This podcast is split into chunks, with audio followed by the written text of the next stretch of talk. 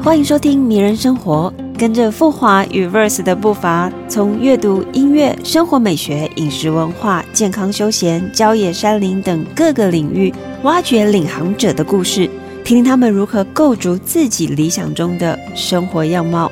每一集的最后都有一个通关密语，可以到富华之秋接待会馆换取两百元成品抵用券，千万别错过！现在就让我们一起邂逅迷人生活吧！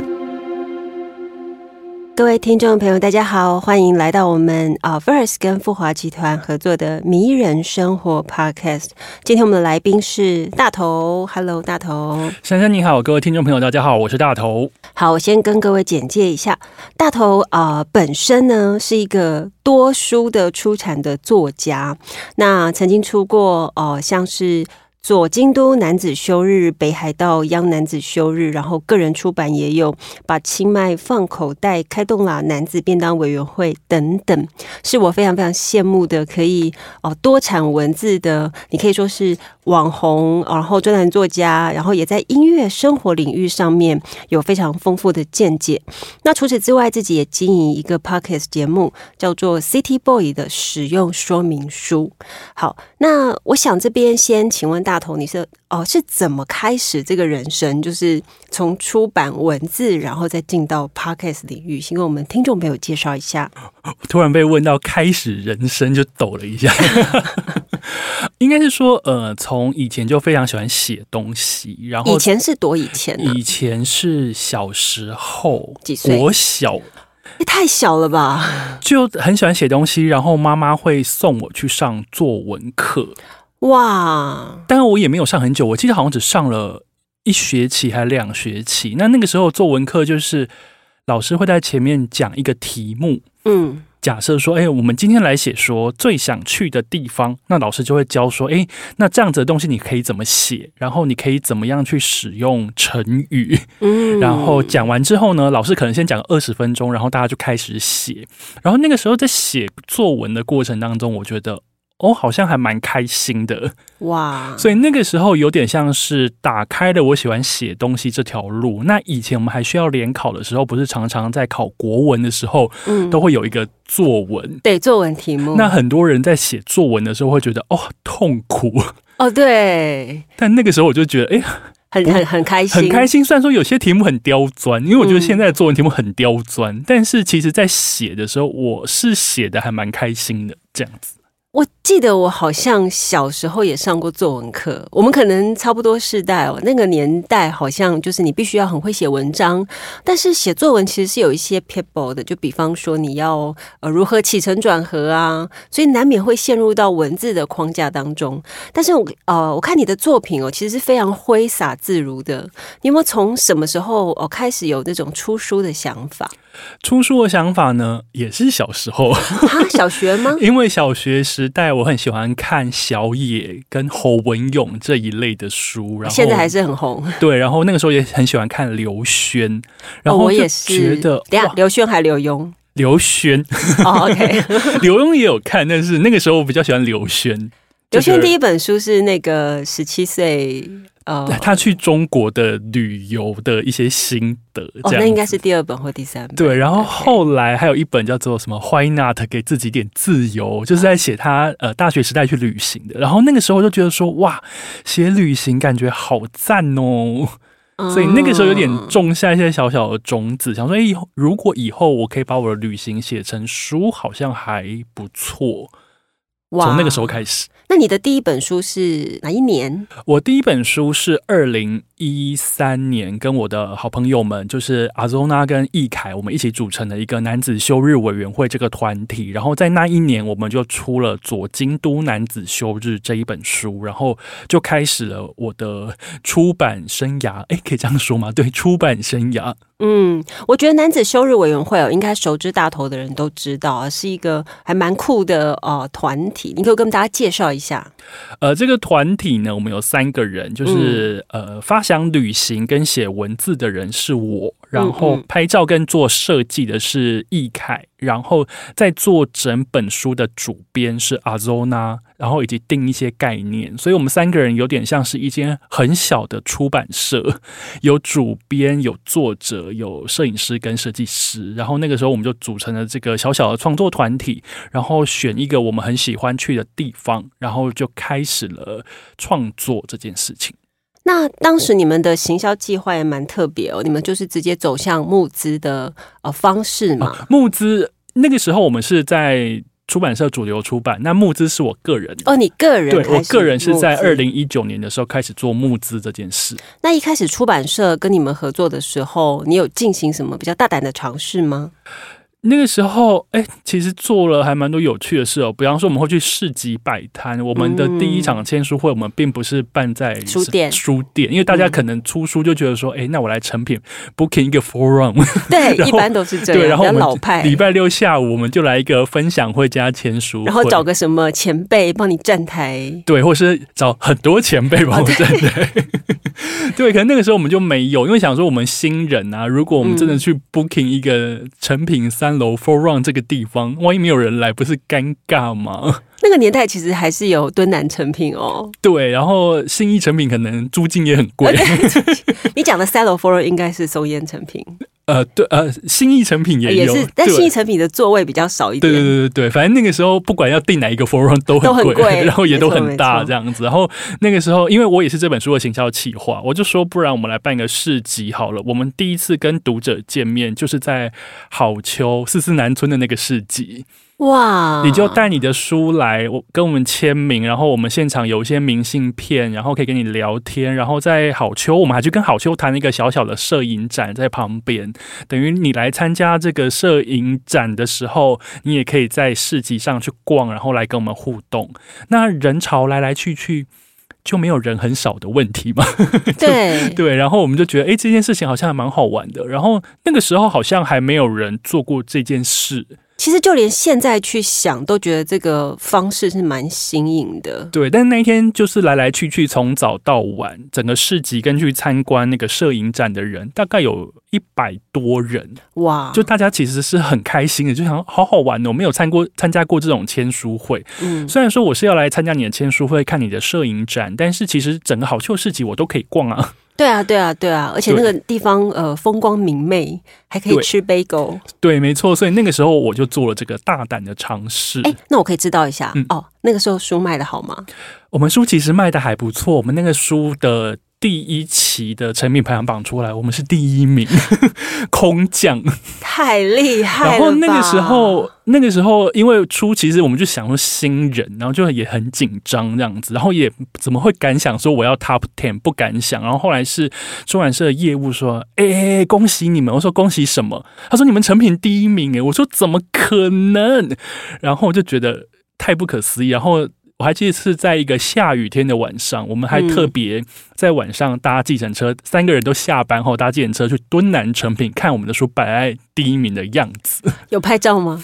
有。然后那个时候就觉得哇，怎么可能会有这种事？然后就非常谢谢大家的支持，跟书店很愿意帮我们推广这样子。其实以新人之姿哦，空降排行榜第一名哦，就是觉得好威风，真的很威风啊！呃，我觉得。在现在看起来，都会是你，你可以说是出版界大家会拿来讲的传奇。应该是说那个时候可能比较少人做这样子风格的一个旅行书。我们并不是一个很传统的 guidebook，我们想要有一种在当地生活的感觉。所以那个时候，男子休日委员会其实有一个创作的脉络的主要的中心思想，叫做“你的生活是我远道而来的风景”。哇！就是我们是去看你生活的样子，是我们特别千山万水来你居住的地方，看你生活的样子。那当然，现在会有一个比较。好笑的讲法是说，反正我们就是从一个我们活腻的地方去看另外一个人活腻的地方，但是我们比较诗意一点，就是你的生活是我远道而来的风景。那所以这样子的风格，就是一直从男子休日委员会的时代，一直贯穿到，即便我现在自己在做独立出版、做个人的出版作品的时候，这个脉络还是一直都在。这样子。不过你刚刚有提到三个人下班一起坐计程车去书店，你们三个当时分别是做什么样的工作？我跟阿周呢，我们一起都在出版社工作，然后那个时候易凯他是在广告公司上班，所以其实三个人的平常的工作都是灰头土脸，就啊好忙好忙好忙，累。所以我们其实是用下班的时候把这本书做出来的。嗯，好，那其实出版之外，你也是一个音乐爱好者，你其实长期对超爱，你其实长期经营一个音乐专栏啊，分享音乐。那哦，你还记得哦？我们刚刚知道你爱上文字的瞬间是小学嘛？那你爱上音乐的瞬间呢？Maybe 是幼稚园，哇塞，更早就对，或是小学啦。因为小时候很喜欢听，就很喜欢听卡带，然后那个时候很喜欢林志颖，哇，张学友。还好你现在讲这个，这些人都红到现在，现在还红。对，那个时候就喜欢这些，然后再再小一点会听小虎队。那大家哇，小虎队，大家可能可能已经不知道了。八零年代出生的年轻人。巴黎那样出生的人都会有这个记忆，没错没错。那个时候就会开始听这些音乐。那当然喜欢音乐，我好像嗯，因为喜欢这些音乐，我就会一直往下去钻研，跟花更多的钱去买、去听、去看。那慢慢的建立起自己的对于音乐的喜好，这样子。那哦，我们制作人其实写了一个蛮犀利的问题，不知道你还记不记得你的第一张收藏的实体专辑是哪一张呢？这个好难哦，我觉得其实算不可考，但我觉得应该是小虎队吧，因为那个时候好像我一直脑中有印象是妈妈带我去唱片行要买小虎队的专辑的这样子一个记忆。嗯，那个时候就是录音带，然后那个小时候买来就是。六七岁嘛，然后就会一直在家用录音机反复的听，这样哪知道现在过三十年后，录音带又流行回来。对，哎，我觉得录音带哦，卡带真的是我们那一个年代共同的记忆。对啊，那边转啊。就是正转倒转，然后有时候会卡住，那个 盘带会跑出来。对，那因为北流呃音乐中心呃开幕就是大概也快一年了嘛，我记得它就是有一面就录音带墙，我看那面墙真的是非常感慨哦，你就真的是觉得哦，那是我被时代的记忆。所以像呃 Verse，我们在曾经有做过一个专题，就是讲音乐，然后我们曾经去年的募资的赠品哦，就是一个录音带。然后录音带，人家非常有趣。我们做一千个录音带送给就是订杂志的读者。那呃，很多很多收到录音带的朋友都很高兴，就说：“哎，我收到录音带了。”但是过了很久很久，他们还是会问我们一个问题，就是录音带里面到底。是放什么？因为没有人有机器可以对，没有错哦。我们本来还想说他们会自己去寻找答案，或找到真的找不到哎。没有啊，现在卖录音带，你还要再付一个下载的扣才可以，就是你那个你的音乐，你可以自己当漏来听。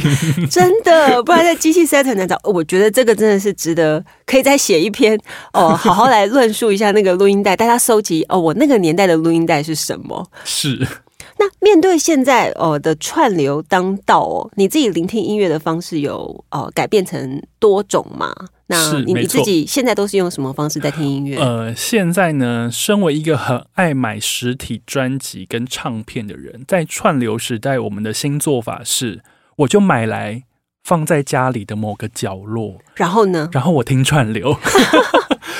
比方说，比方说，我要听好，我要听林宥嘉好了，我可能就去买一张林宥嘉的专辑。哇，这是什么？聂永真帮你做包装，好漂亮啊！对，懂。然后就打开 Spotify 或 KKBox 啊，懂。让我来听一下林宥嘉的新专辑。哎，我觉得我好像也是哎，我曾经有一度有点迷那个黑胶唱盘，我现在也还在迷啊。哦，我我我我也都很迷，然后我就在各个书店我都有买那个黑胶的黑胶的播放器，我家里也买了，我就很开心，我当做我自己的礼物。然后之后我就开始买黑胶，开始收集黑胶，然后三不五时就想说，哎，来听一下，来听一下，是不是很懒得拿出来？没错，就我最后还是回到了，就是直接打开我的 iTunes 或者我的 Spotify，因为它跳比较快，而且我找音乐真的比较方便。但呃，黑胶就是一个仪式感嘛，因为比方说刚刚讲录音带，其实我有两台录音机。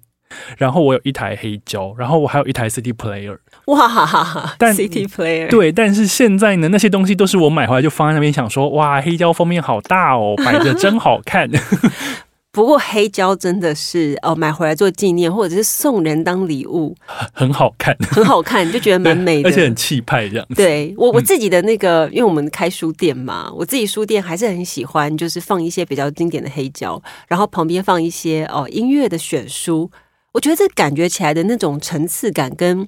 质感真的是不一样，因为比方说，呃，在现在，比方说，如果家里真的是要做一些装饰或是开店的话，我觉得，呃，实体的唱片或者书放在那边，嗯，我很喜欢去店里面看老板的品味跟选择。是哈，那你有去过青鸟吗？我还没去过。天哪，那你赶快今天认识我，你一定要去选任何一间青鸟走进去看一下。对对对，而且呃，台北其实就有大概华山一间嘛。哎，其实那华山其实我去过，哦，你华山我去过，对，华山。已经到第七年了，好像还蛮。我还在那边讲过讲座，我想起来，我就想说，我那边讲过讲座，对对对，你那一场我记得是爆满的。啊，对，对。我记得好像讲京都吧，嗯。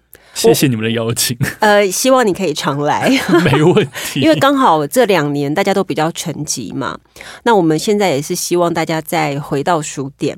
那我们觉得书店里面真的是可以真切感受到迷人生活的地方。没错。好，那其实你的粉丝专业哦，常常会分享像是呃日本的 City Pop 风格的音乐，然后你近期还有分享一些来自泰国的，或者是呃就是各种不一样的音乐类型。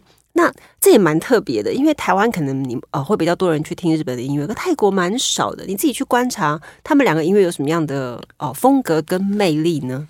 呃，日本的 City Pop 比较偏八零七零年代，那个时候他们有点像是他们黄金时代、泡沫时代的那个时候的歌，所以他们的歌听起来呢，现在听起来，我们二零二二年听起来就是想说，哦，这个听起来好复古，哦，有点纸醉金迷的感觉。但是因为他们那个时候有点像是我就是要给你一个度假风，所以那种节奏听起来，然后里面在讲度假，在讲男女的情爱这样子，所以听起来就觉得哦，好舒服这样。那泰国的话，泰国的音乐是我这一两年开始喜欢的。那我觉得他们的音乐比较新，就是等于说他们是一些新的歌手，但是他们。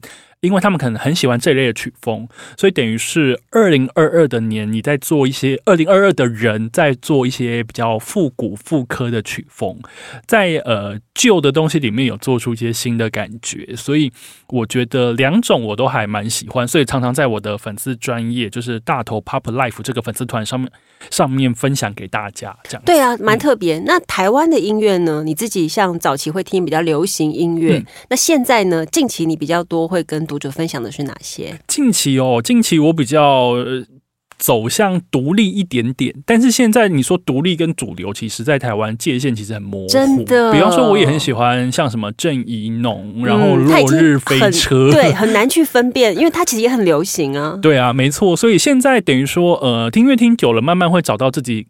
喜欢的，而且其实口味一直在变啊，因为大家音乐音乐的风格一直在变，所以我觉得听众的口味也会一直变。那当然我也是。那当然，我们呃其实都会想，哎，什么情境之下要听什么音乐？那迷人生活当然就是希望在大家呃工作之外，就是旅行的时候，到底要听什么音乐？你会推荐给大家呢？旅行啊，旅行，我有我在 Spotify 上面有一张旅行歌单。嗯，哎，不不止一张，好像两三张哇！大家可以去订阅，有不同的风格。比方说，我会有一张是比较日系咖啡店系列，那里面我就是收了大概两百多首的日本民谣风的歌哇。然后还有一张叫做呃手持冰咖啡散步东京。那就是因为，比方去东京，我们比方在中目黑什么地方，你就会拿一杯冰咖啡在那边逛街。那那个时候，我选的歌就会比较有点节奏感，有点电电的，很轻的那种舞曲，嗯，这样子。然后还有一张歌单叫做呃，在街角遇到一间迷人的小店。那这样的这样子的歌单，就仿佛我们去遇到，比方。比方说，我们街角有间青鸟书店这种感觉，所以我想象在店里面会播的歌，就是一整张，大概也是一百多首的，比较西洋的，然后独立一点点的，然后轻轻柔柔慢慢，让你可以听一整天都不会腻的。我觉得你应该可以加一个书店歌单。在书店里面找书的时候，我适合听什么音乐？街角小店那一张书店可以拿去用，欢迎大家拿去用。Spotify 搜寻我的名字就有了。好，我等一下就来加。那这边也想问，就是你自己哦，现在算是一年一本书嘛？是，可以算是多产作家。这样这样有到多产的吗？多产啊，多产 的，真的，一年一本的，真的蛮厉害的。因为一般来说，你一定要每一本都可以卖超过一刷，你隔年才会再出一本嘛。哦，可是因为我们募资出版，就是一次只能卖一次。对，所以想问一下，你当初怎么会想走募资这个方式？我觉得时代在演进。那因为以前我在出版社上过班，我大概上了在出版社工作大概快十年的时间。那其实我很清楚出版的流程，那也知道呃，出版社现在。他们基于成本的考量、选题的考量、社会风气的考量，以及整个市场的。萎靡的状况，他们对于真的我要出一本书，签一个人出一本书，他们一定会有很多关卡。嗯，那我其实就觉得说，我要出的书就是一个小小的旅行的书，我就是无意去造成别人的困扰。困扰？你是说出版社的困扰？他可能就觉得说啊，你这个书我顶多就是卖个一千呐，我还要帮你做这个做那个，还要再去帮你做书店的文宣，我还要去爆品，我还要帮你做企划。啊，万一只卖一千，或是只卖一千。五，我们又没有赚多少，我懂，真的。然后我就压力很大，对，我就觉得说啊，我真的是没有必要造成你们的困扰。如果你们可以签到一本可以卖五千、卖一万，你们就去签啊。我这种可以只顶多卖一千、两千的旅行书，我自己自理就。我现在发现哦，出版书有一个门道，你朋友多不多？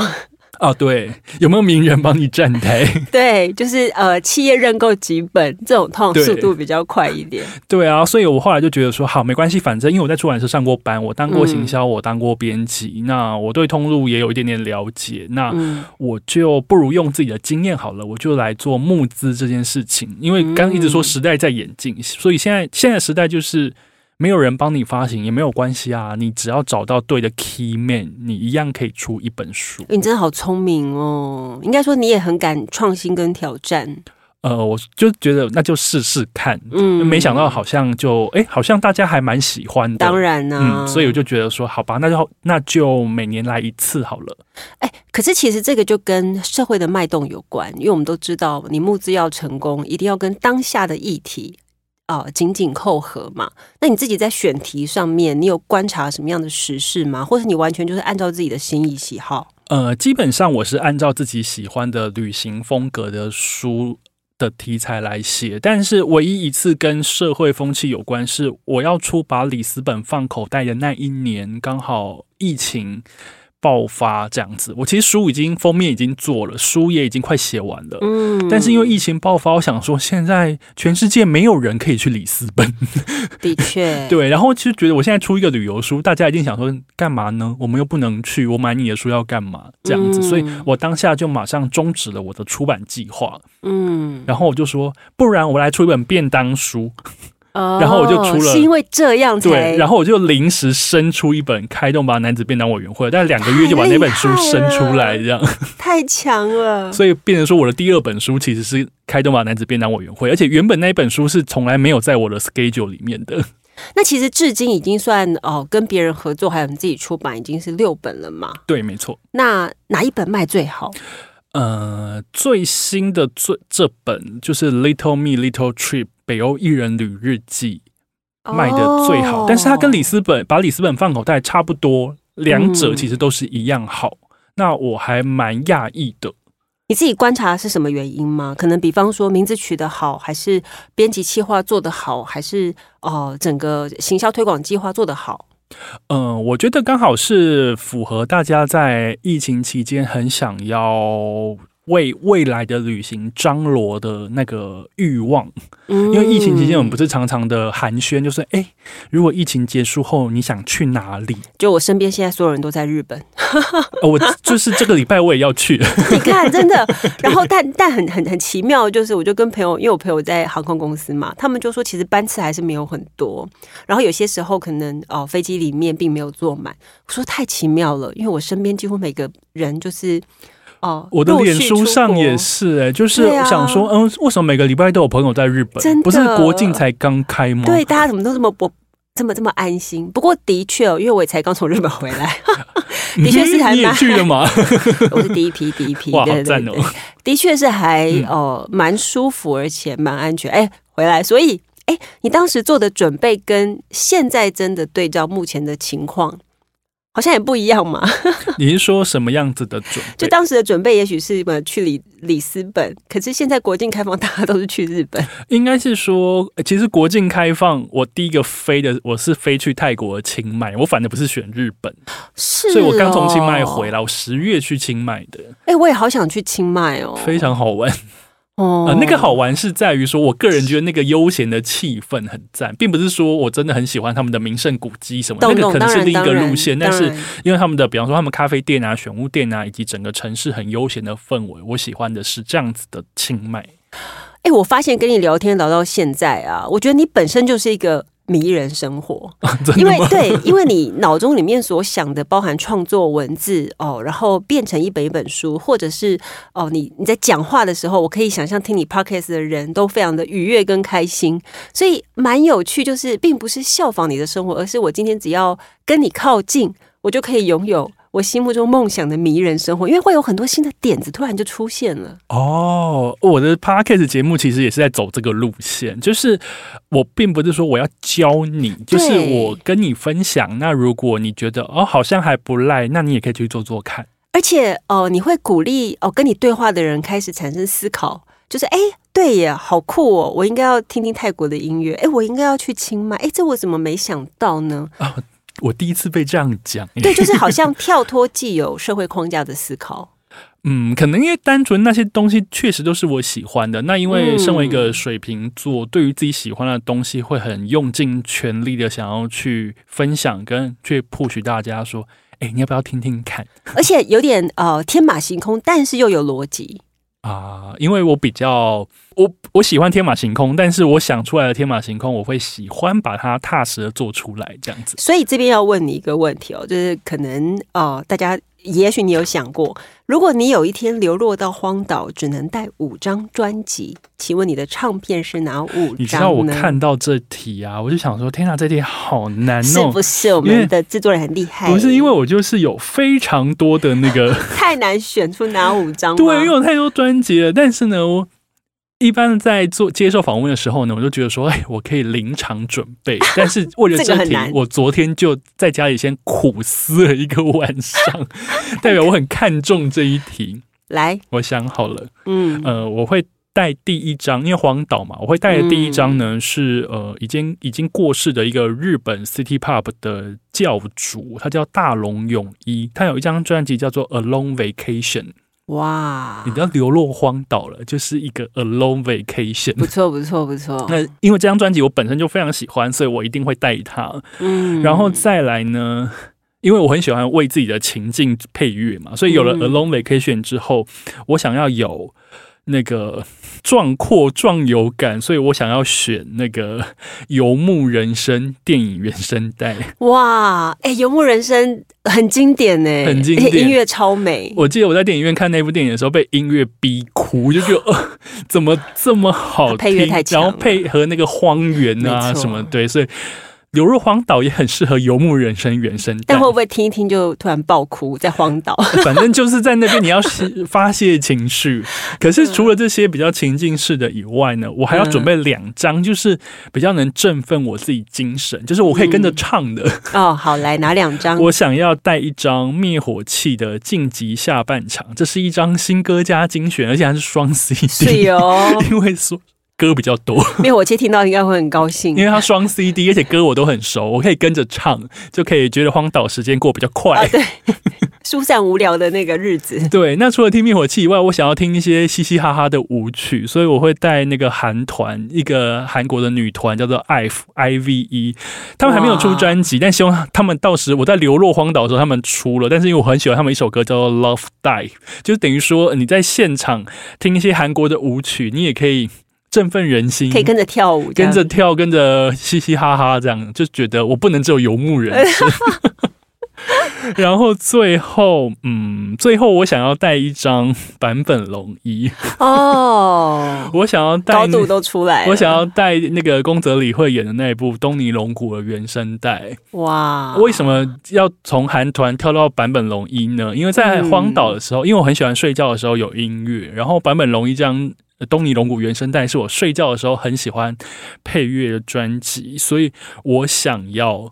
就是在荒岛睡觉的时候，还是有熟悉的音乐陪我，太厉害了！哎，光这五张专辑，完全看出大头的功力。实在是，嗯，这五张专辑，我觉得基本上我们把它订阅起来，就可以成为呃，真的变成为旅行哦。你可以变第四个第四个歌单，旅行当中我也可以舒缓心情的呃，调试心情的五种方式。是，你可以，你可以帮你自己的旅行配乐，但是你也可以在你旅行上面跟着唱。但是如果你旅行想要有一些热闹的感觉，也有。但你睡觉的时候，我也帮你选好了。哇，真的是太棒了！今天很开心呃，邀请大头来上节目，在这么短的。时间内跟我们分享他的迷人生活，也希望大家可以准时哦收听大头的，就是 Podcast，然后聆听他的歌单，让你也拥有不一样的迷人生活。然后记得要去买大头的书哦。谢谢，谢谢。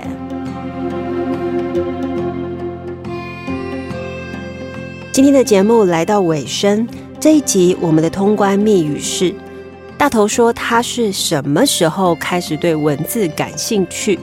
只要去到富华之秋接待会馆，说出通关密语，便可以获得富华之秋提供的两百元成品抵用券哦。